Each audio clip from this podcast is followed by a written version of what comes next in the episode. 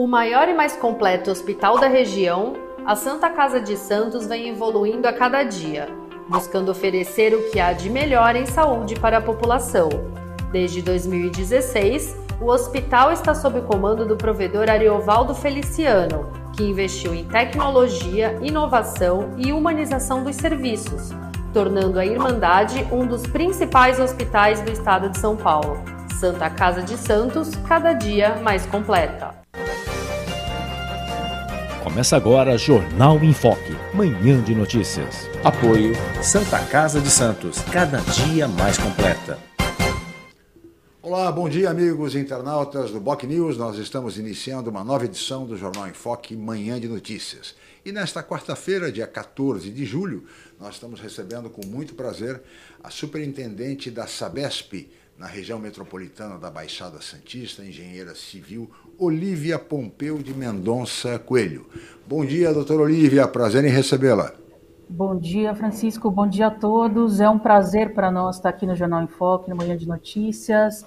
Agradeço, em nome da Sabesp, a oportunidade de divulgar e esclarecer as informações de saneamento de água e de esgoto aqui da nossa região.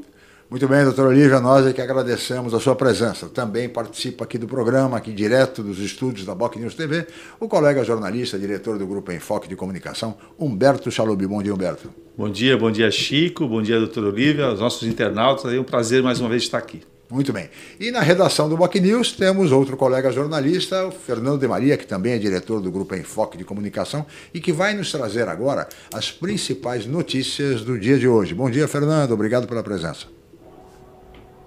Bom dia, Chico. Bom dia, Humberto. Também a nossa convidada e a você, internauta, que nos acompanha pelas redes sociais, no nosso Facebook, no nosso YouTube e também ao vivo pelo site bocnews.com, novo site bocnews.com e também pela rádio Boc News. Vamos aos destaques de hoje, dia 14 de julho, dia de, da liberdade de pensamento, dia do propagandista de laboratório. O Instituto Butantan libera um novo lote de 10 milhões de vacinas ao Ministério da Saúde com fortes dores abdominais, o presidente Bolsonaro dá entrada no Hospital das Forças Armadas em Brasília. Anvisa aprova testes humanos de mais duas vacinas contra a Covid. Com alta de internações de 12%, Santos ultrapassa 1.900 mortes pela Covid. Santos retoma hoje a vacinação de moradores com mais de 65 anos que necessitam da segunda dose da AstraZeneca. Vacinação contra a gripe prossegue hoje. Crianças de até 12 anos devem ser vacinadas apenas nas policlínicas. Agora, falando de estradas, segundo a Ecovias, neste momento, a, operação 5x3 com a descida pela Anchieta fechada neste momento em razão de obras. E aí a dificuldade também é a chegada a São Paulo pela Anchieta, dos quilômetros 12 ao 10, neste momento, segundo informa a Ecovias. A situação está mais complicada, Chico Humberto e também a nossa convidada, é no sistema de balsas entre Santos e Guarujá. Agora são 30 minutos do lado de Santos e 45 minutos do lado de Guarujá. Até pouco tempo atrás, esse tempo de espera já era de 55 minutos do lado de Guarujá e de 40 minutos do lado de Santos. A situação melhorou um pouco nesse momento, mas pelas imagens aí que o Felipe está colocando, dá para perceber aí a dificuldade que os motoristas enfrentam nesta manhã de quarta-feira. Já Santos Vicente Carvalho são duas embarcações operando com 20 minutos de espera, Gil. Pois é, conforme o Fernando disse, a situação é difícil para quem tem que fazer a travessia. Um longo tempo de espera e essa situação se repete quase que cotidianamente, não se resolve, não se agiliza esse processo, trazendo muitas dificuldades aos nossos usuários. Mas, doutora Olivia, eu gostaria de conversa, começar essa entrevista com a senhora falando exatamente desse processo que nós estamos vivendo de estiagem, sem chuvas, um período longo sem chuvas, e, como sempre, o risco de uma crise hídrica e de um racionamento continua presente.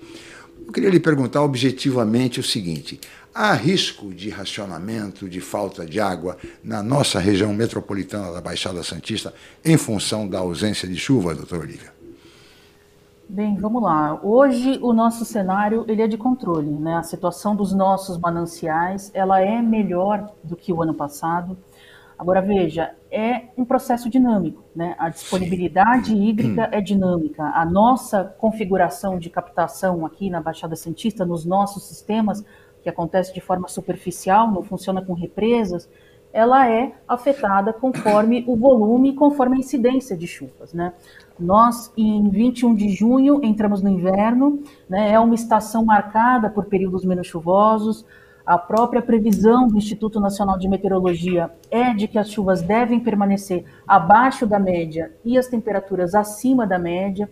O Sim. trimestre de junho a agosto é apontado como o período mais seco da região e, de fato, a previsão vem se concretizando. Né? Nós estamos uhum. com índices pluviométricos baixos em alguns sistemas.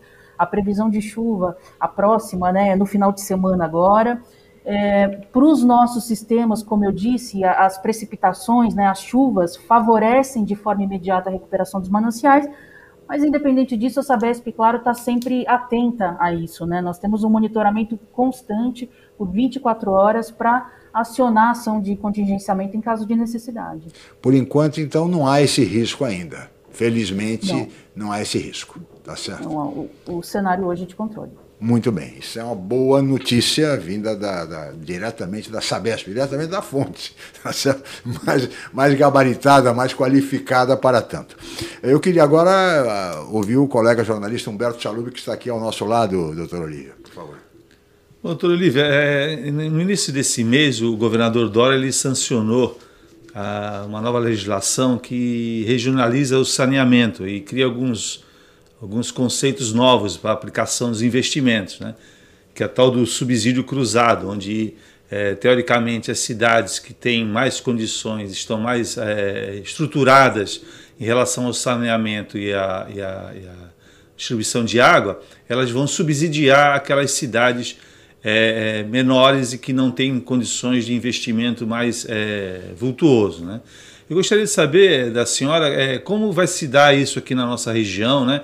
É, qual a abrangência que a, a, gente vai ter aqui na região e se isso vai implicar na, no aumento da tarifa, vai implicar em, em, em, nas cidades mais com capacidade de arrecadação, é, houver um aumento para o usuário normal. Veja, é, de fato, né, dentre as formas possíveis de regionalização, é, criou-se as unidades regionais de saneamento, né, as URSs, né, e essa criação tem uma lógica, né, que, que estabelece é, é, outras questões além de questões que, que, envolvem coerência geográfica, municípios que fazem fronteira, enfim. Então, é, a forma como foi estabelecida essa unidade regional, nós pertencemos à unidade regional Sudeste, ela contempla os 370 municípios operados hoje pela Sabesp.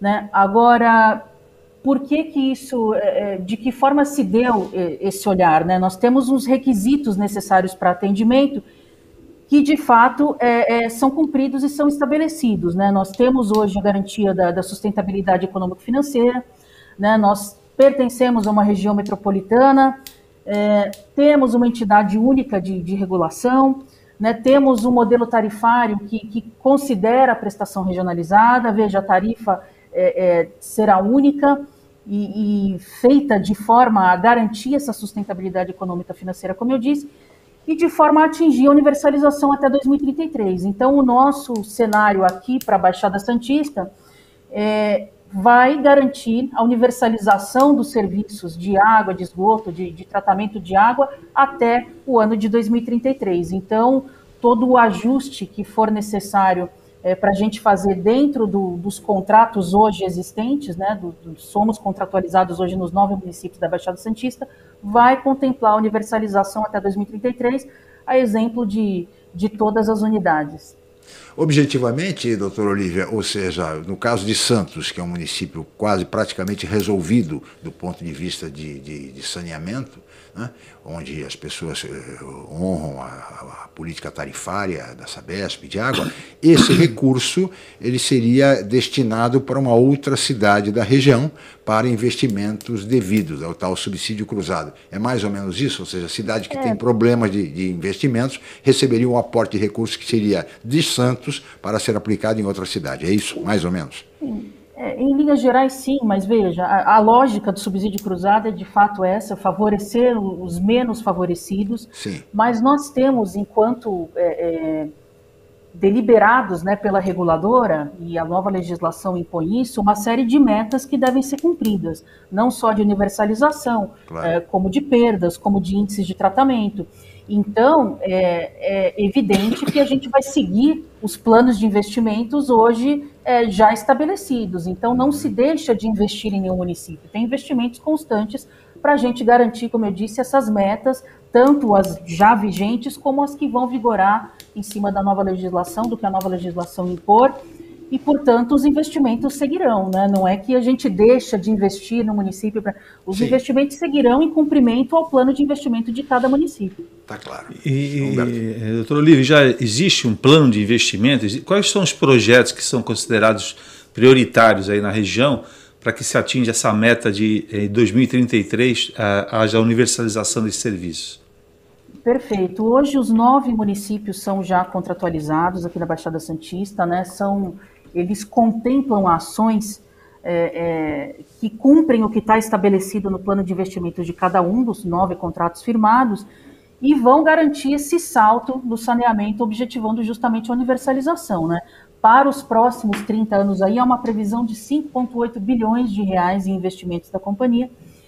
E hoje temos em andamento algumas obras e previstas outras, né? tanto estruturantes como obras de atuação em perdas, Hoje, por exemplo, temos em andamento aí no município é, de Santos o reforço do abastecimento da Zona Noroeste. Né, são 15 quilômetros praticamente de novas redes de distribuição, de adutoras, de instalação de equipamento para monitoramento de pressão. Né, pra, isso para a Zona Noroeste, é, a previsão de conclusão agora já para o final do ano, num valor aí de investimento de 16 milhões. Tem o reforço de abastecimento também na Zona Leste, em Santos, no Marapé, que está recebendo aí quase 2 quilômetros de adutora, né, no investimento de 11,7 milhões, com previsão para conclusão no primeiro semestre de 2022. É, indo para o litoral sul, temos a ETA, ampliação da ETA Mambu Branco, né, dos atuais 1.600 litros por segundo, a duplicar 3.200 litros por segundo. Né, isso traz uma segurança hídrica ao município, tem a previsão de conclusão em maio é, de 22, investimentos aí da ordem é, de 46 milhões de reais, fora a ampliação é, do centro de reservação também, tanto na Eta Mambu Branco quanto em outros pontos aqui da Baixada Santista. Né? Então, está aí em andamento, já em contratação, é, o, a contratação de cinco novos centros de reservação para os municípios de Bertioga, Guarujá, Santos, Itanhaém, Peruíbe. Então, isso como exemplos de ações de água, né, como o exemplo de ações de esgoto, que é o que vai garantir o índice de cobertura de esgoto, a universalização de esgoto, a gente tem o, o, em andamento o Programa da Limpa, que é o maior programa de saneamento ambiental da costa brasileira, é dividido em três etapas, nós estamos na segunda etapa, a primeira foi finalizada em 2018, essa segunda etapa está em andamento, tem término é, previsto para 2023, para seguir depois com a terceira etapa. Né? Então, são investimentos totais aí de quase 4 bilhões de, de reais para que a gente possa garantir a universalização nos municípios que ainda não têm. Muito bem, eu queria agora chamar o colega jornalista Fernando de Maria, que está lá na redação do Boc News, certamente tem questionamentos a fazer à nossa convidada. Fernando, por favor. Chico, uh, gostaria de saber duas questões. Uh, primeiro, lá em Guarujá, que é, que aquele episódio que foi anunciado sobre a, a pedreira, a antiga pedreira lá em Guarujá, em que tratativas estão isso daí, que há uma polêmica a respeito dos, dos donos da área, alguma coisa nesse sentido, se a doutora Olivia puder explicar melhor. E, e também é, há um projeto já anunciado pela prefeitura, projeto Palafita, lá no DIC da Vila Gilda, que prevê aí uma recuperação ampla daquela área e, obviamente, a gente sabe que aquela área uh, por, por questões, não é atendida muitas vezes pela questão do saneamento. Uh, como que a Sabesp, eh, se a Sabesp está, a senhora está ciente também desse projeto, já foi consultada, e qual a expectativa dele ser efetivamente ser colocado em prática no questão de abastecimento, tanto de água como de esgoto, ali no dique da Vila Gilda, até porque foi muito colocado durante a campanha eleitoral do ano passado, aquela região que infelizmente é a maior favela de palafitas do país, né, pelo número de pessoas que lá moram. Quanto às palafitas, a Sabesp está em tratativa com a prefeitura, né, dentro de um conjunto de reuniões técnicas que já vem acontecendo há um tempo, e fazendo o levantamento de viabilidade, né, tanto técnica quanto, quanto financeira, é, para poder avaliar dentro do que a prefeitura vem é, é, estabelecendo e apresentando como projeto a viabilidade da gente executar. Está em tratativa ainda, mas estamos conversando sim. A Cava da Pedreira, bem, a Cava da Pedreira, é, todos sabem, é né, uma pedreira particular, localizada na, na, área continental de Santos, é a primeira reserva de água bruta da Baixada Santista, né, vai ter capacidade para 2,3 bilhões de litros, captando água dos rios de Urubatuba e Jurubatuba Mirim. Ela vai garantir o aumento do fornecimento de água para o município de Guarujá e o distrito de Vicente de Carvalho, né, é uma solução proposta para o abastecimento da região prevê ampliação, inclusive, da capacidade de produção do sistema produtor de Urubatuba, né, dos atuais 2 mil litros por segundo para 2.500 litros por segundo. Né, então, é, essa, esse empreendimento ele vai ser capaz de minimizar a influência dessa variação sazonal de vazão nos mananciais, né, especialmente nos períodos de estiagem, e vai disponibilizar aí a todo ano o atendimento da população, tanto fixa quanto flutuante. Né, agora, Veja, com relação a esse impasse, o que nós temos a dizer é que a Agência Nacional de Mineração, a ANM, aprovou recentemente o bloqueio provisório da área, né, que hoje é usada para mineração, porque prevaleceu o interesse público de abastecimento de água. Claro. Né? Esse bloqueio possibilitou que a Sabesp seguisse com os trâmites do empreendimento, lançando inclusive o edital de contratação das obras, né, que tem início previsto aí para 2022. Uhum. Uh, doutora Olivia, uh, a última vez que conversamos, a senhora estava muito preocupada com relação aos vandalismo, ao vandalismo que equipamentos da Sabesp vinham sofrendo na região. Uh, essa situação perdura, continua ou foi de alguma maneira equacionada? Olha, ela perduraria se a, se a Sabesp, ela segue com, com, um número maior de vandalismos, mas desde que falamos, né, alguns meses uhum. atrás, a Sabesp é, investiu bastante também em segurança desses equipamentos.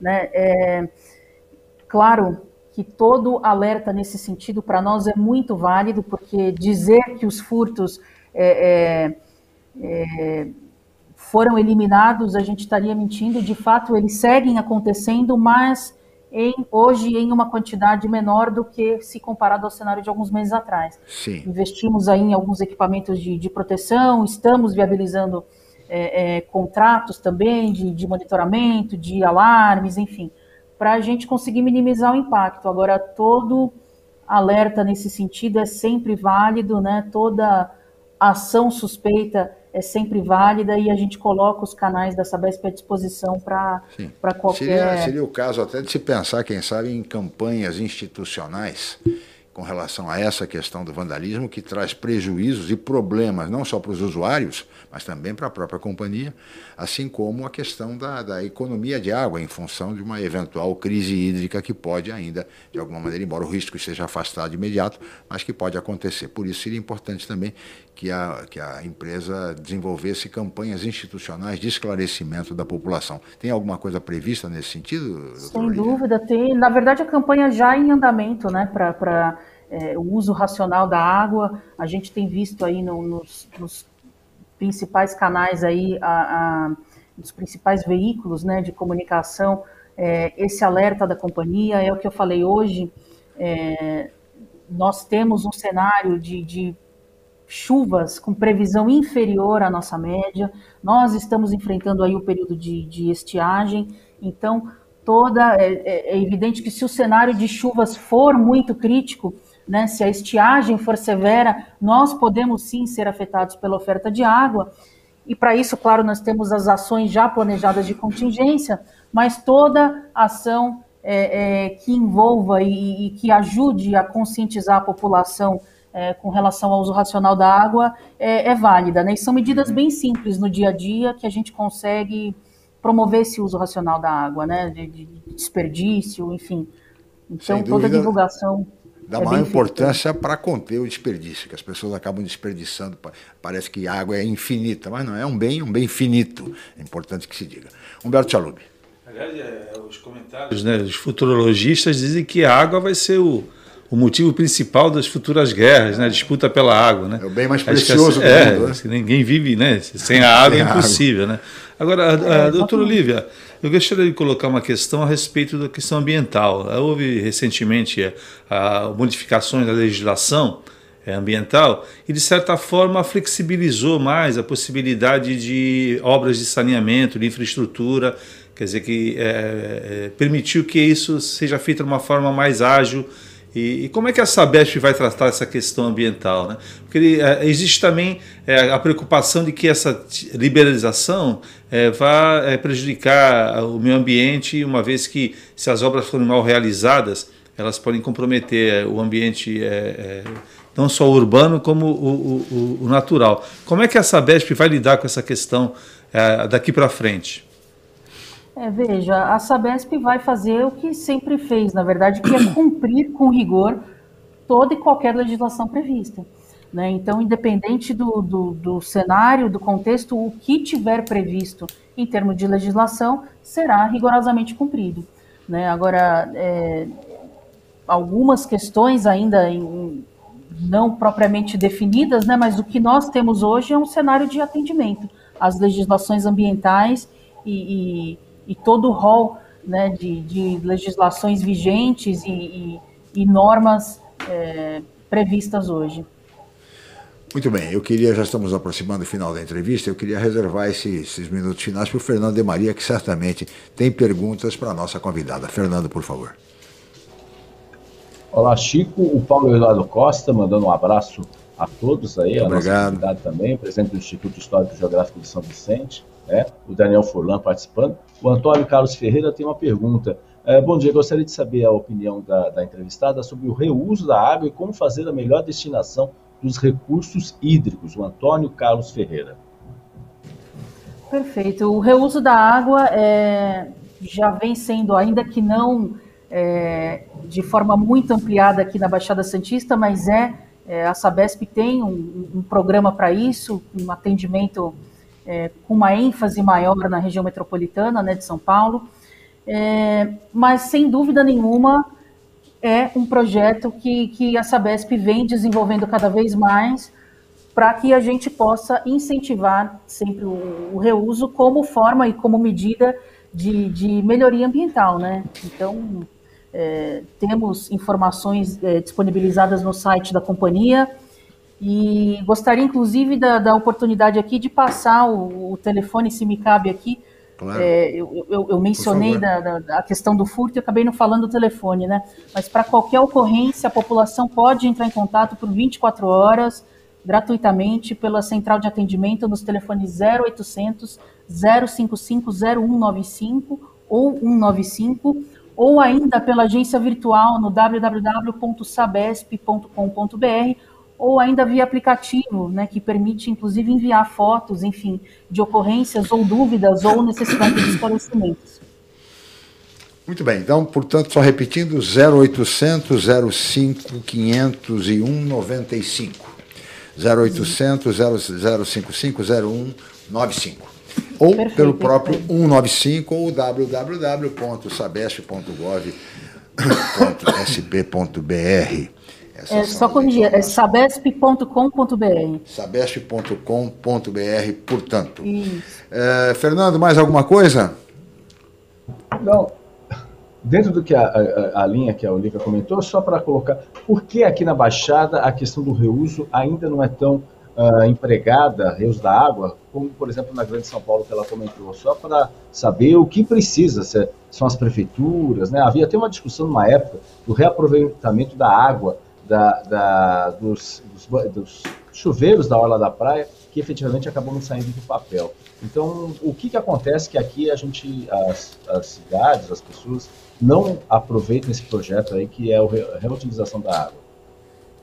Na verdade, é uma questão de, de ampliar de fato os estudos e é o que você bem colocou, é, é, toda parceria com as prefeituras, com a municipalidade, é muito bem-vinda nesse aspecto. Nós temos hoje uma área é, é, voltada justamente para questões ambientais que prioriza, sim, que, que está estruturando é, projetos nesse sentido. Né? Temos conversado com todas as secretarias de meio ambiente é, para levantar todas as demandas, para poder é, estabelecer ações conjuntas para que a gente possa, assim, não só para essa, como para outras medidas, desenvolver melhor essa questão é, que tem esse impacto ambiental aqui na região.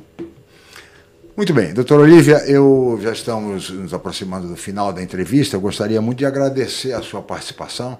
Sabemos que a senhora tem um compromisso agora às 10 horas da manhã, uma reunião, enfim. Agradecemos muito a sua gentileza em nos atender e prestar todos esses esclarecimentos muito importantes relativos a saneamento, à crise hídrica, abastecimento de água e todas essas questões tão relevantes. Muito obrigado pela sua participação, doutora Olivia Pompeu Coelho, engenheira civil e superintendente da Sabesp na Baixada Santista e na região metropolitana. Muito obrigado.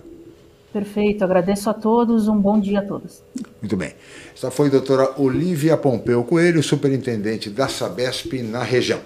Nós vamos agora para um rápido intervalo e voltaremos em seguida entrevistando o professor da Unicamp, Paulo Lício de Geus, que é exatamente um especialista em segurança computacional e vai nos falar muito sobre uma polêmica hoje que toma conta do país, que é a questão do voto impresso, do voto eletrônico, enfim, sobre tudo isso. Daqui a pouco vamos conversar com o professor Paulo Lício de Geus. Voltamos já com o Jornal em Foque Manhã de Notícias. Estamos apresentando Jornal em Foque Manhã de Notícias.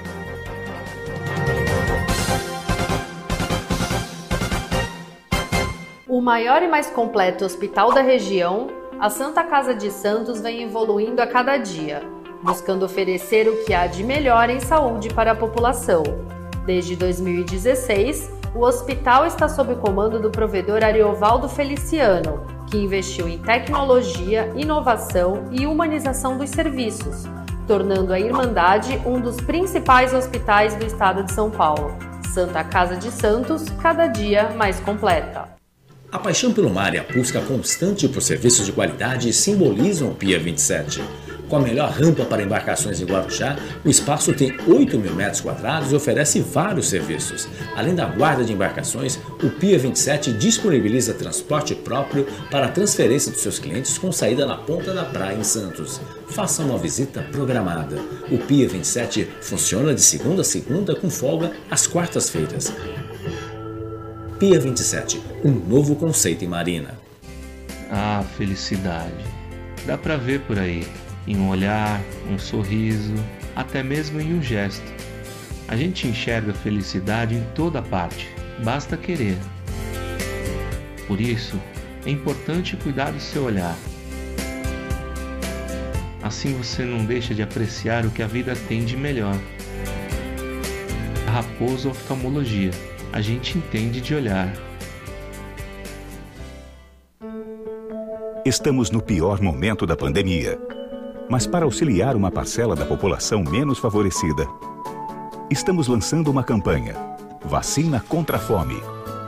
Quando chegar a sua vez de se vacinar, você poderá doar qualquer alimento da cesta básica, arroz, feijão, macarrão, no próprio posto de vacinação. Mas não é obrigatório, é opcional. Ajudar ao próximo também é uma forma de salvar vidas. Voltamos a apresentar Jornal em Foque, Manhã de Notícias.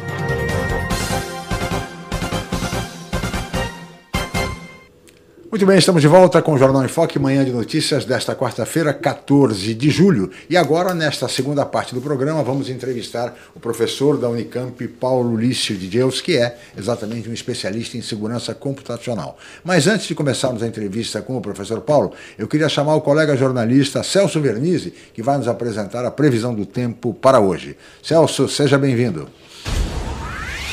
E agora, Celso Vernizzi. O aumento do tempo. Olá, amiga, olá, amigo. Mais um dia de veranico, em temperaturas elevadas. Hoje e amanhã, calor em todo o estado de São Paulo. O litoral já vai chegar até os 29, amanhã até 30, 31. É, antecedendo a frente fria que vai derrubar a temperatura a partir de sexta-feira. Começa quente ainda a madrugada de sexta, depois vai esfriando durante o dia. Não é friozão, mas a temperatura já cai bem. E vem a frente fria por aí para trazer para o litoral e a faixa leste alterações, porque no interior continua o bloqueio atmosférico que não deixa a frente fria vir pelo continente. Não na parte de chuva, vem a queda da temperatura, que também não é de forma muito acentuada. É uma nova frente fria, não é forte como aquela que passou, mas o suficiente para você pôr agasalho de novo. Então bota para tomar sol hoje e amanhã, porque vem um pouco de frio aí, frio suficiente para você se agasalhar. Tempo seco, baixa umidade, tomando muita água, gente. É a situação não está boa hoje e amanhã, muito secos esses dias. Grande abraço para você, amiga, você, amigo. O aumento tempo. Muito obrigado, colega jornalista Celso Vernizzi, o nosso homem do tempo, sempre com recomendações importantes para os nossos internautas. Mas agora estamos recebendo o engenheiro, professor da Unicamp, Paulo Lício de Deus. Gostaria de cumprimentá-lo. Muito obrigado pela sua presença, professor. Obrigado pelo convite. Bom dia, professor. Ah, o prazer é nosso em recebê-lo aqui no Manhã de Notícias no Jornal em Foque. É, professor Paulo, diante da, da, de toda essa polêmica agora em relação a, a voto voto impresso, voto eletrônico e, e os políticos se manifestando, enfim, ameaças aí à não realização de eleição, ou seja, uma tremenda uma polêmica num processo eleitoral que de certa forma já foi até antecipado, embora estejamos ainda a um ano e meio da eleição geral do ano que vem. Diante disso, professor, a pergunta se impõe: o voto eletrônico é seguro? Obrigado pela sua presença, professor. Bom, é, o voto eletrônico é seguro ou pode ser feito seguro. É, é, veja bem, os sistemas eletrônicos, a urna eletrônica brasileira é um, é um computador, tá? mas não é um computador pessoal. Ele Sim. é feito, uh, os, os, programas que rodam nele, os circuitos são especiais, não são iguais aos de um computador comum, mas esse, esse ambiente computacional que é que é construído para coletar o voto e para computar né, o total da urna, o total de votos daquela sessão eleitoral. Isto é, é feito de maneira a ser muito seguro. Não é igual um computador pessoal que pega vírus. Para começar, a urna eletrônica não é, não é conectada na internet. Então, ela não tem, não está sujeita aos ataques remotos, que a gente é a maneira como nós chamamos isso. Uhum. Segundo, é um conjunto de programas muito afinado. É, ele só faz aquilo. Não é que nem um computador pessoal que pode rodar qualquer tipo de programa.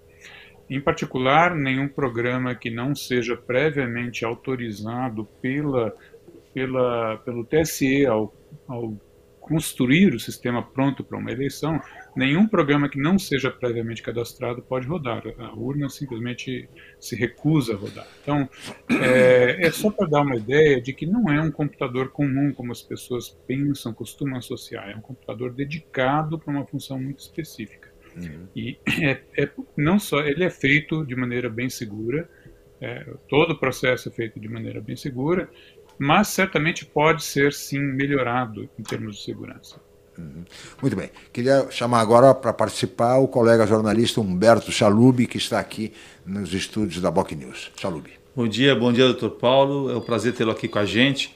É, eu tomei, é, fiz uma pesquisa breve e identifiquei é, uma, um, um, artigo, né, é, coordenado pelo um colega, até seu ex-colega seu da Unicamp, o Diego Aranha, um professor, que ele liderou um grupo que fez as testagens públicas né, é, no TSE.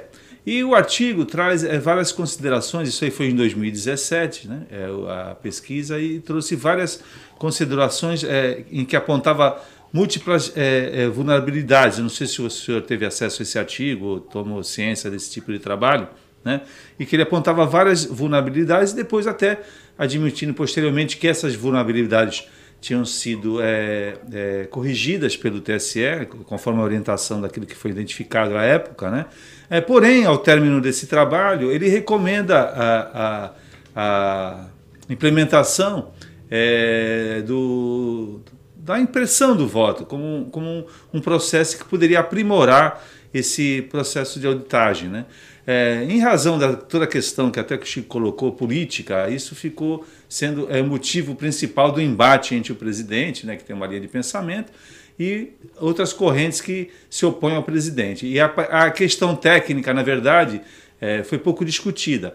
Eu gostaria de saber do senhor, é, o senhor concorda com essa recomendação? O senhor acha que esse aprimoramento que poderia vir é, poderia ser dessa forma, com o voto impresso? Porque há também uma confusão em relação ao voto impresso, porque as pessoas acham que a pessoa vai ser como antigamente, que vão lá imprimir e não é, tem ciência de que vai ser um voto que vai ser visto através de um visor, ele não vai ter contato com a mão. Como é que o senhor vê essa questão? É, e sobre essa, esse artigo que recomenda isso? Certamente o, sistema precisa ser melhorado. Ele, ele funciona de maneira redonda, pode ser feito é, quase que absolutamente seguro, isso é impossível garantir, segurança total 100% é impossível garantir. Mas é como é um sistema muito dedicado, muito fechado, como eu disse, ele pode ser feito bem seguro. Mas o problema não é no sistema em si. É, o, o, problema é como é que é, como que o processo é, como o processo do sistema de votação eletrônica do, do TSE, como é que ele roda, como ele funciona, quem comanda. Mesmo que eu faça aquela a, a urna corretamente segura, mesmo que eu atinja 100%, é, todo mundo sabe que computadores fazem aquilo que se manda fazer. Então, quem está mandando a urna fazer qualquer coisa é o TSE, a equipe de informática do TSE que faz os programas. Então, a, a grande dúvida é o seguinte: bom, é, quantas pessoas tem lá no TSE? Tem uma equipe, uma equipe de desenvolvedores, testadores e tudo mais. Algumas pessoas são chave no processo. Essas pessoas é que têm autoridade para decidir e, e, autorizar o software que vai rodar, cada programinha que vai rodar dentro da urna. É um conjunto de programas que executa a sua função.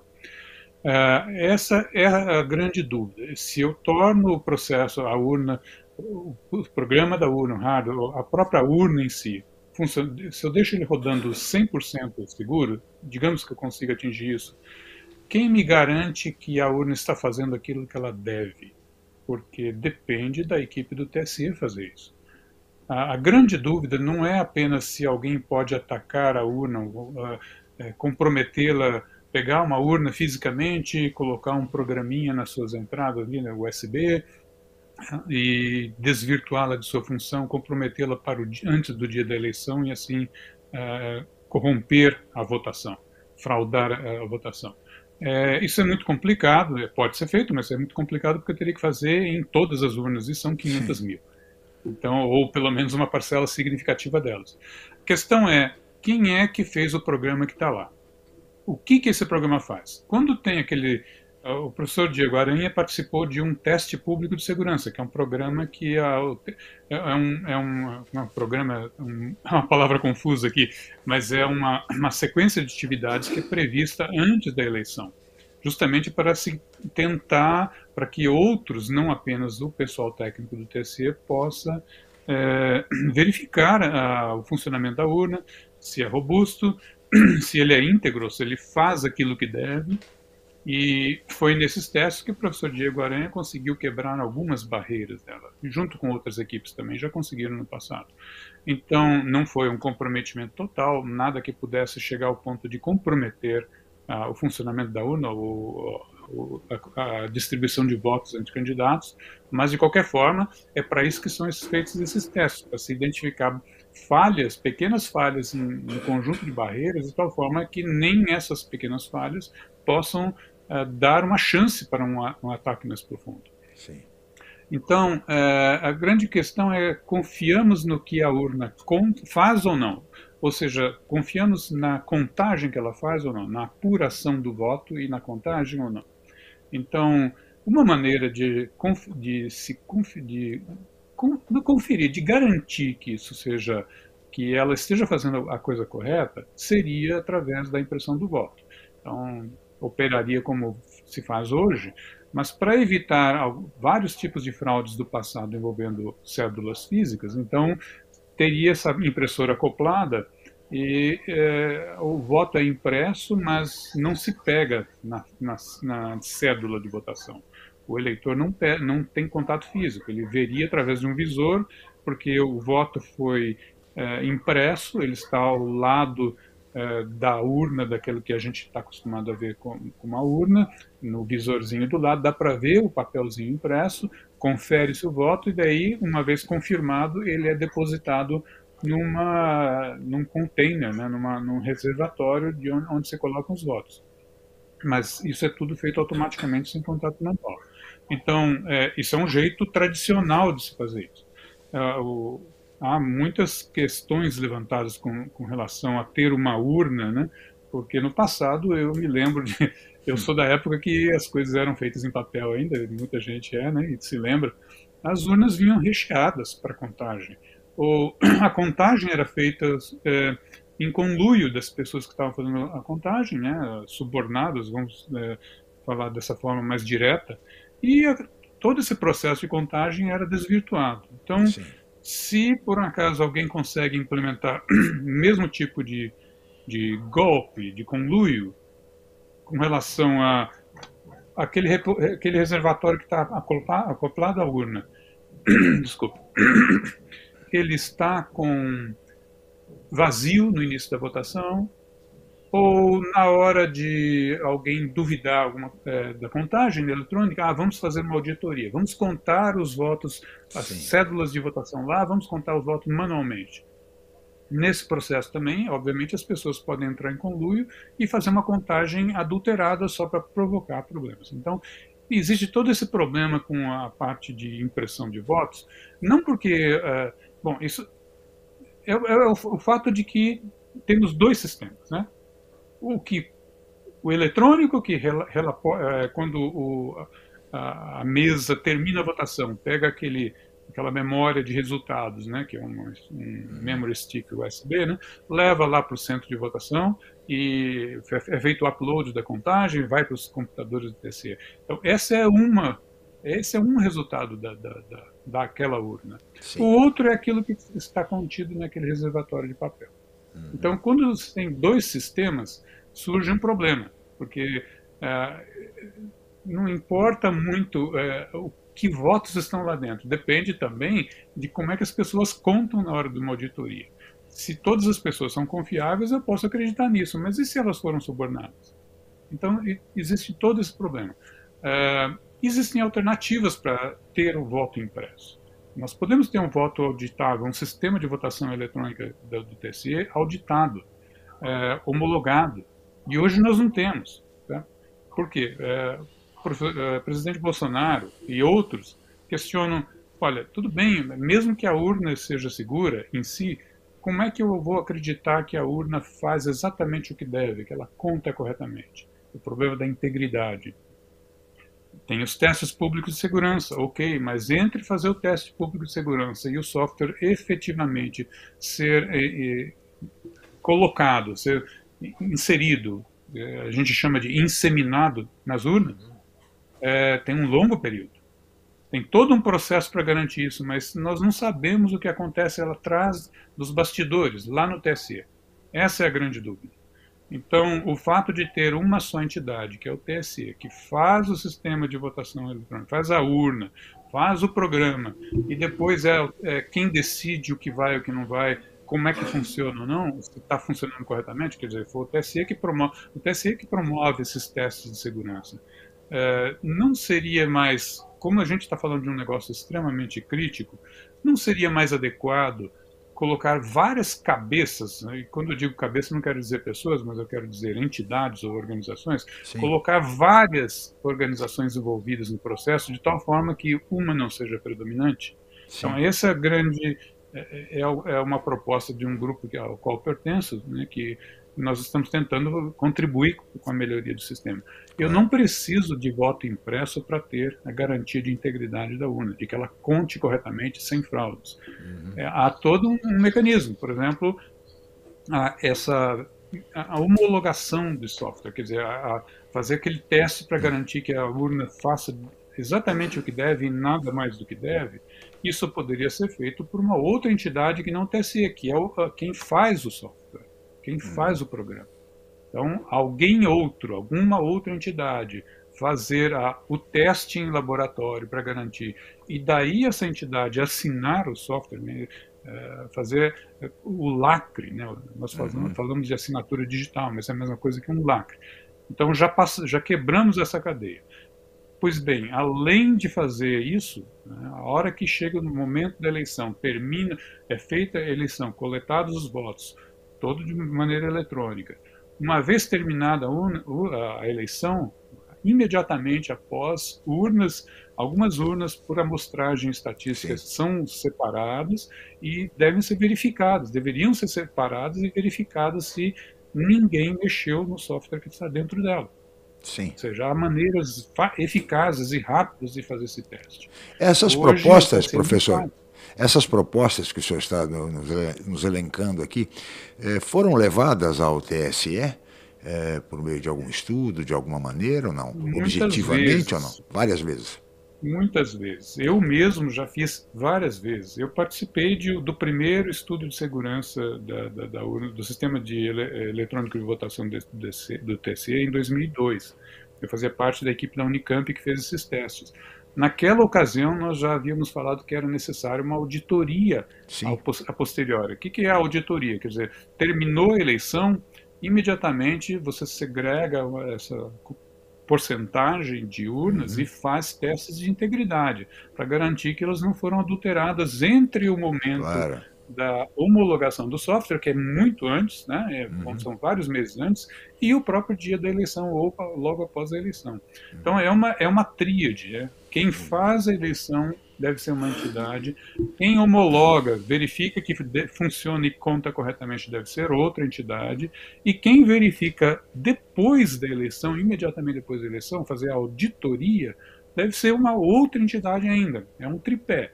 É. Com esses três, com esses com esse um mecanismo é, uma metodologia envolvendo essas três entidades completamente diferentes, independentes entre si, pode se garantir o funcionamento correto da eleição. Se porventura for detectado na auditoria que não funcionou corretamente, faz-se outra.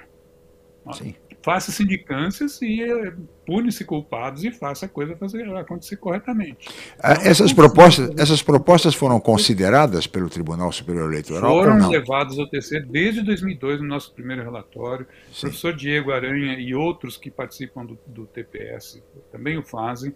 Eu, como participei já várias vezes da comissão de avaliação desses testes. Né? Uhum. Em 2017, o professor Diego estava lá como investigador fazendo testes e eu, e eu e outros colegas fazíamos parte da comissão que avaliava o Sim. trabalho dessas equipes investigadoras. Então é possível fazer. Nós mesmos recomendamos nos nossos relatórios várias vezes uhum. que tem que ser feito um processo independente. É, tem que ter feito essa auditoria depois da eleição, e com pessoas independentes. Se for só o TSE, digamos que alguém consiga, um, um candidato muito interessado em mudar o resultado da eleição, consiga subornar pessoas chaves do TSE, da equipe de informática do TSE. Bom, o que acontece é que a UNA vai ter um software diferente, contando de maneira errada a favor desse candidato, e nós nunca saberemos, porque não há testes, não há auditoria depois. Uhum precisa ser feita por uma auditoria e por outras pessoas, não pode ser pelo TSE. Tem Muito bem, independente. Professor, eu peço sua licença, nós vamos para um rápido intervalo e voltaremos em seguida entrevistando o professor da Unicamp, Paulo Lício de Deus. Voltamos já. Estamos apresentando Jornal em Foque, Manhã de Notícias.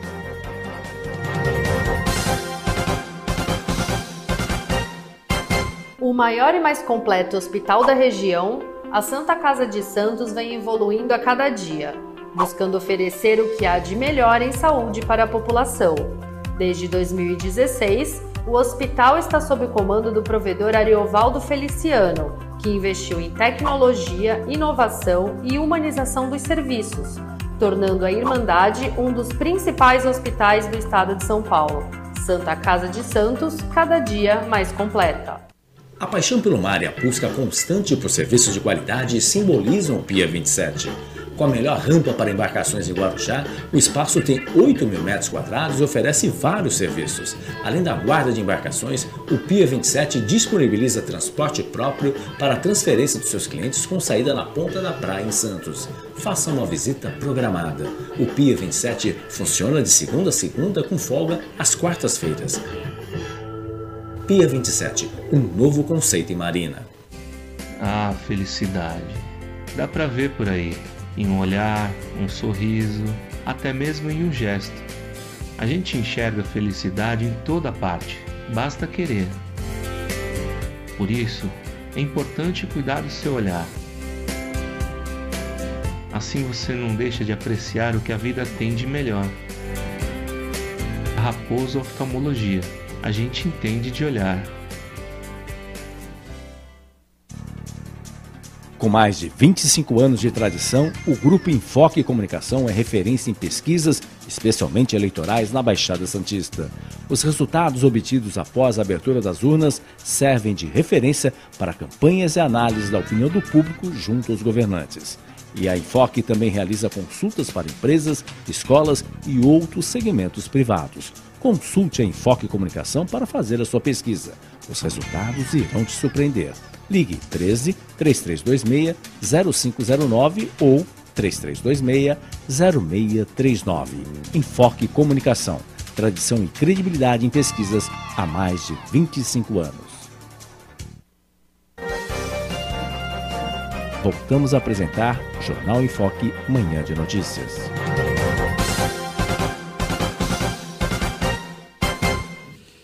Muito bem, estamos de volta com o Jornal em Foque, manhã de notícias desta quarta-feira, 14 de julho. E agora entrevistando neste bloco o professor engenheiro da Unicamp, Paulo Lício de Deus, especialista em segurança computacional. E estamos tratando, evidentemente, da segurança do voto eletrônico e de medidas necessárias para aprimorar e aperfeiçoar esse processo.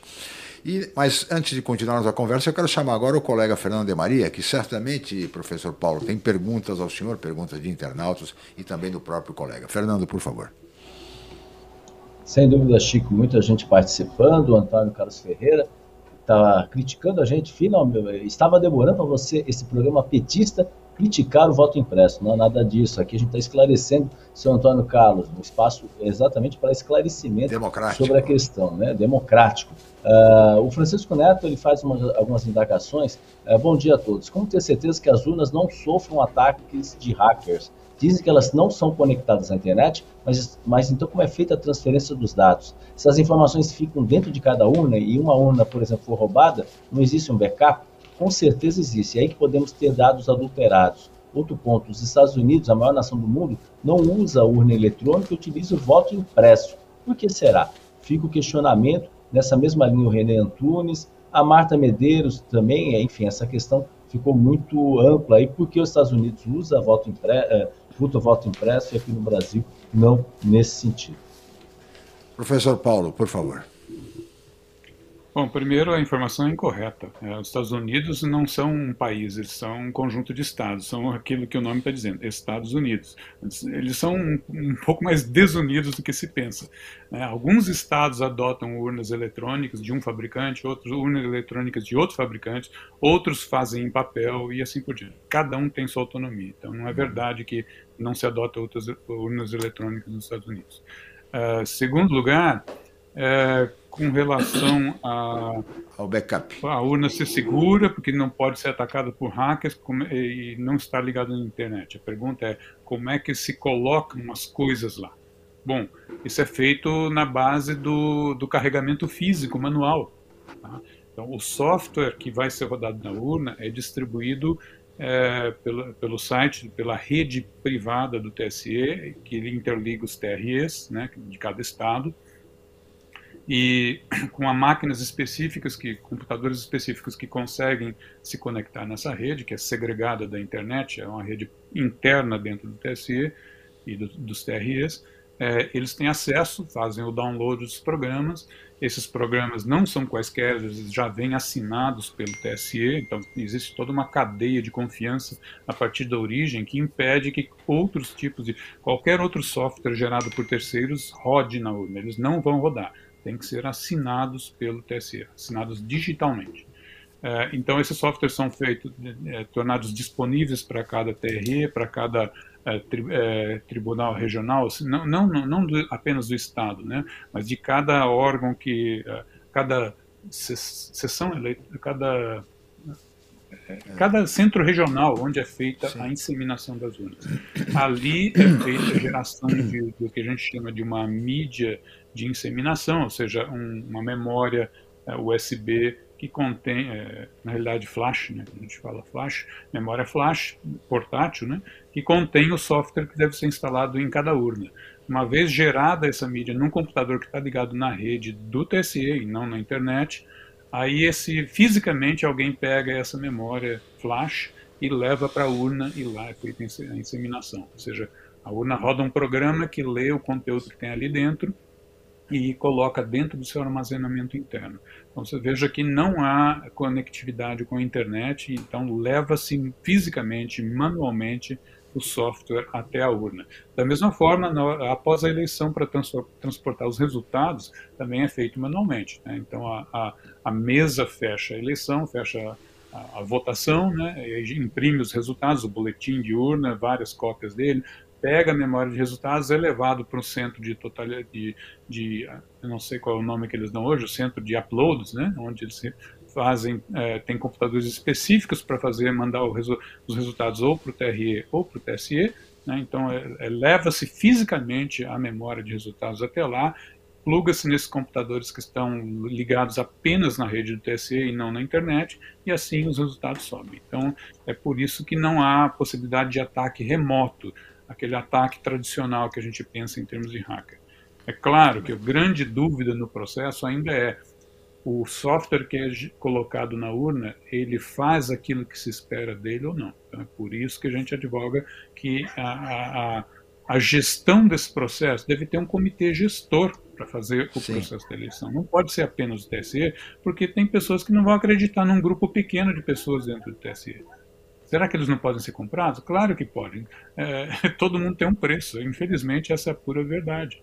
Então, precisa ter uma. Num processo tão crítico como é a eleição, nós temos que distribuir as responsabilidades de tal forma que a confiança aumente. E é por isso que a gente está propondo esse comitê gestor do, do sistema de, é, de votação eletrônica do TSE. Muito bem. Humberto Chalubi. Bom, em outras palavras, professor, é, se a gente fizesse aqui uma simulação de uma teoria de conspiração, se nós vivêssemos uma ditadura ou um país onde a ditadura fosse proeminente aí, como é o caso da Coreia do Norte, aqui é, na Venezuela, esse sistema poderia estar, por exemplo, a serviço de uma ditadura, por exemplo, é, a partir do momento em que só um órgão que vai organizar, isso poderia acontecer? Não, é, pode, pode acontecer certamente, porque é muito mais fácil controlar apenas um órgão. Agora, se eu tiver vários órgãos envolvidos, é muito mais difícil uh, uma ditadura controlar esse processo. Por isso que nós estamos propondo essa descentralização. Agora, professor, esse comitê gestor proposto por vocês, pelo senhor, pelo, pelo grupo de estudos da Unicamp, enfim, por que razão o TSE não adotou? Por custos. Qual foi a alegação? Custos, interesses políticos, uma, uma, uma, intromissão considerada indevida, enfim, houve alguma explicação, alguma justificativa para a recusa dessa proposta de um comitê gestor? Bom, é, a proposta dessa forma, assim, dessa forma de um comitê gestor, é, já é bem recente, é de questão de dois anos atrás, mais ou menos, que eu veiculei isso pessoalmente, representando a Sociedade Brasileira de Computação. É, mas e desde então esse grupo que, que eu estou falando que não é da Unicamp é de um grupo de engenheiros do ITA estudiosos é, nós estamos propondo fazer essa é, é, é, esse processo dando ênfase falo, veiculando essa proposta porque achamos que é a única solução qualquer que seja o sistema tenha impressão de voto ou tenha um mecanismo de auditoria é, eficaz é, ele tem que ser gerido por pessoas que representem a sociedade, não apenas um órgão específico. É, nesse, pensando nessa forma, eu, eu devo recapitular que o TSE atendeu várias recomendações, tanto nossa, do nosso grupo lá da Unicamp, do estudo que fizemos em 2002, quanto dos diversos testes de segurança. Alguns, algumas das recomendações foram implementadas, sim. Então, o TSE, nos últimos anos, tem sido mais responsivo com relação a isso. Não chegou nesse ponto ainda de, digamos assim, ceder é, a, a posse, o domínio de todo o sistema, talvez porque não tenha havido discussão suficiente. É só recentemente que a gente chegou no ponto de dizer claramente, olha, isso, não apenas eu tenho que fazer uma auditoria, eu tenho que fazer uma homologação, eu tenho que fazer teste de segurança. A gente deveria fazer isso de uma maneira mais distribuída entre pessoas, entre grupos Sim. de pessoas que representem a sociedade. Isso é muito recente. Agora, uh, por que, que o presidente do TSE não uh, aceitaria ou não uh, uma proposta como essa? Bom, os juízes não têm conhecimento técnico, tá? Então, o que ele, quando o presidente do TSE, o ministro Barroso, vai mencionar alguma coisa, em geral ele vai ouvir a sua equipe de, de informática, claro. a equipe de informática do TSE, o que eles dizem. Então, aí que eu acho que o problema é oriundo da equipe de informática do TSE, que acha que, que o que eles fazem é perfeito que não admite que possam estar cometendo deslizes ou que não deram passos suficientes. Você sabe que nada é estável, nada é estático nesse mundo moderno, né? Tudo tem que progredir para, claro. no mínimo, para acompanhar o ritmo das coisas. Então esse processo de, de melhoria contínua tem que ser, tem que ser ouvido, você tem que estar, tá, digamos assim, sendo reciclado continuamente toda vez que uma equipe é muito pequena ou muito fechada, acontece esse problema de isolamento, de, de, de, ter, de, de pensamento de que sabe-se tudo que é necessário e que nada mais precisa ser feito. Então, esse é o grande problema. Se houver representantes adequados da, da comunidade técnica, da comunidade científica, para dar onde, depos, onde seja depositada a responsabilidade de conduzir esse processo de aprimoramento, de, de atualização, de ouvir o que os progressos que se descobrem no meio científico e internalizar isso dentro do processo, se houver esse, esse, essa comunidade, esses especialistas fazendo isso, o sistema tende a ser cada vez mais seguro claro. e sempre atualizado. Não tem Então, eu acho que é possível convencer o TSE de, sim, de fazer a, isso. A questão do custo. Não certeza que eles tenham negado isso. Sim, sim. O senhor, o senhor propôs, por exemplo, uma impressora acoplada a cada urna para exatamente termos o voto impresso. Esse voto seria conferido pelo, pelo eleitor e depois cairia nesse container, como o senhor se referiu, uma impressora acoplada, portanto, a cada urna e que depois um, um número X de urnas seria conferida, etc. e tal, como forma de garantir a total é, isenção é, do pleito. Pergunto ao senhor, essa, esse equipamento acoplado, essa impressora, o custo disso não encareceria sobremaneira o processo e isso poderia dificultar uma aprovação pelo TSE, por exemplo? É, encarece, é, inclusive já foi feito uma solução é, piloto no passado, foi até testado, mas surgiram vários problemas e é, o fato de ser uma segunda impressora traz mais problemas. Né? não é apenas uma impressora, é uma impressora que imprime é, um pouquinho de papel, certo? Alguns centímetros Sim. de papel, depois tem que picotar, depois tem que mover o papel picotado para esse container. Não é tão óbvio, não é tão trivial quanto uma impressora que a gente tem em casa. As pessoas não entendem isso. A mesma impressora que imprime o boletim de urna, ela não tem o problema do, do, do, picotamento. O picotamento é feito manual. Você, ele vai imprimindo aquela tira como se fosse no supermercado, né, no caixa de um supermercado. Depois a gente rasga na mão. Esses mecanismos adicionais mostraram uma, uma série de problemas. No, no teste de 2002 ou 2003, é, não me recordo a data, acho que foi nessa foi quando rodou o piloto, 5% de falhas. É bem 10 vezes mais índice de falhas do que a urna normalmente apresenta, 5 a 10 vezes mais falhas. Então, não é um mecanismo, naquela proposta, naquela versão, deu problema. Não uhum. quer dizer que agora a gente não consiga ter uma impressora melhor. A, a, proposta de voto impresso não é minha, é de setores da sociedade há muito tempo. Eu, aliás, não defendo o voto impresso, eu defendo o voto auditável. Uhum. Uh, imprimir o voto é um jeito de fazer e eu proponho outro, que envolve apenas formas eletrônicas. Perfeitamente. Tá? Seja bem. como for, é importante ter mecanismos de verificação e hoje claro, nós não temos. Claro, e garantir a seriedade do pleito. Fernando de Maria, já estamos aproximando do final da entrevista. Alguma coisa a mais, Fernando, por favor? Sim, tem, tem o questionamento do Francisco Neto, que ele coloca que são seis estados americanos que têm a, a impressão do voto, mas aí tem o voto legal, que a gente tá, não dá para identificar o nome da pessoa, que ele coloca exatamente muitos pontos aí que, o professor tem colocado. Né? Não há qualquer controle externo independente do grupo que tenha o controle absoluto dos códigos dos programas da urna eletrônica. Não há certificação independente, isso inclusive foi falado agora pelo professor, não há instrumentos técnicos independentes para garantir a integridade do sistema. E, entre outros tópicos, o voto impresso não será possível porque o STE considera a impressão inconstitucional. Enfim, são várias posições, o, o voto legal, mas a gente não tem como identificar de quem é a pessoa que está tá escrevendo isso.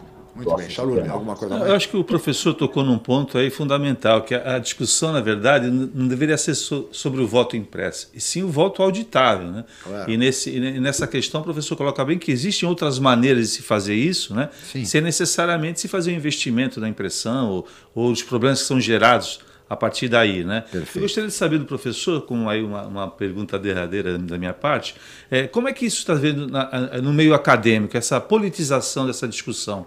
Senhor acha que isso tem trazido prejuízo também para o meio acadêmico? Quer dizer, se quer preconceito em relação a esse tema? É, eu, eu, não é uma, uma discussão muito justa do ponto de vista técnico é, a maior parte das, das discussões que eu vejo no meio acadêmico é, ó, bom, como um computador faz aquilo que se, que, que se manda. E como nenhum computador é 100% seguro, não se pode atingir isso, pelo menos até hoje não se atingiu, é, eles advogam que a única forma de conferir seria ter um mecanismo impresso, de ter garantia de que o voto é correto. Não é a única forma. É, essa parte da discussão é que eu acho que não é muito equilibrada. É, não, é, não é difícil fazer, quer dizer, se tá utilizando de mecanismos alternativos como verificação depois, né, a posteriori, a gente consegue atingir a perfeição da segurança. Quer dizer, não importa se a urna está segura ou não. Se durante a eleição ela se comportou corretamente, é o que basta. Eu não preciso garantir 100% de segurança no computador que, tá, que, implementa a urna. Então, essa discussão não é muito, é, muito justa no meio acadêmico. As pessoas insistem muito na ah, só tem solução através do voto impresso. Isso não é verdade. Eu trabalho com isso, é minha, minha área de pesquisa. É óbvio que dá, dá para fazer um, um, mecanismo auxiliar, né, um, fazer um ecossistema, um conjunto de, de mecanismos que, in, no conjunto da sua operação, permitam garantir que a votação foi feita corretamente. Tá? Muito bem. Fernando, algo mais? Já estamos chegando ao final. Algo mais, Fernando? Não, tranquilo. Esperamos aí que o TSE aí atenda aí esses pleitos aí por parte é, dessa equipe, que eu acho que são pleitos mais justos, até para evitar qualquer tipo de, de dúvidas aí e efetivamente Sim. nas próximas eleições. E para que tenhamos uma discussão de grande nível como essa com, com, com o professor Paulo Lício e deixarmos um pouco de lado essa radicalização política que aproveitou esse tema para expor exatamente todas as divergências é, entre os candidatos, entre é, futuros candidatos, presidente Bolsonaro, o ex-presidente Lula, eh, e essa polêmica tomando conta do mundo político, e certamente isso vai se estender até a eleição. É por isso que é importante que o TSE escute os técnicos. Crie, por exemplo, como, como sugeriu o professor Paulo, um comitê gestor independente que pudesse acompanhar e pudesse auditar todo esse processo. Professor Paulo Lício de Deus, muito obrigado pela sua participação, engenheiro, professor da Unicamp, especialista em segurança computacional. Muito obrigado pela sua participação. Obrigado pelo convite. Muito bem, este foi o professor Paulo Lício de Deus, Humberto Chalub, e assim estamos chegando ao final. Queria agradecer a participação do professor, também da superintendente da Sabesp, a Olivia Pompeu, na primeira parte do programa, a você, Chalub, ao colega Fernando de Maria, a toda a equipe técnica, especialmente aos nossos amigos internautas pela participação, sempre importante, pela atenção, pela audiência. Estaremos de volta amanhã em mais uma edição do Jornal em Foque, Manhã de Notícias. Mais uma vez, meu muito obrigado e até lá. O maior e mais completo hospital da região, a Santa Casa de Santos vem evoluindo a cada dia, buscando oferecer o que há de melhor em saúde para a população.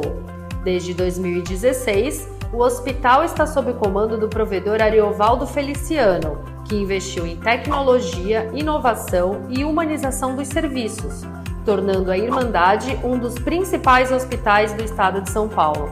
Santa Casa de Santos, cada dia mais completa. Você conferiu Jornal em Foque Manhã de Notícias. Apoio Santa Casa de Santos, cada dia mais completo.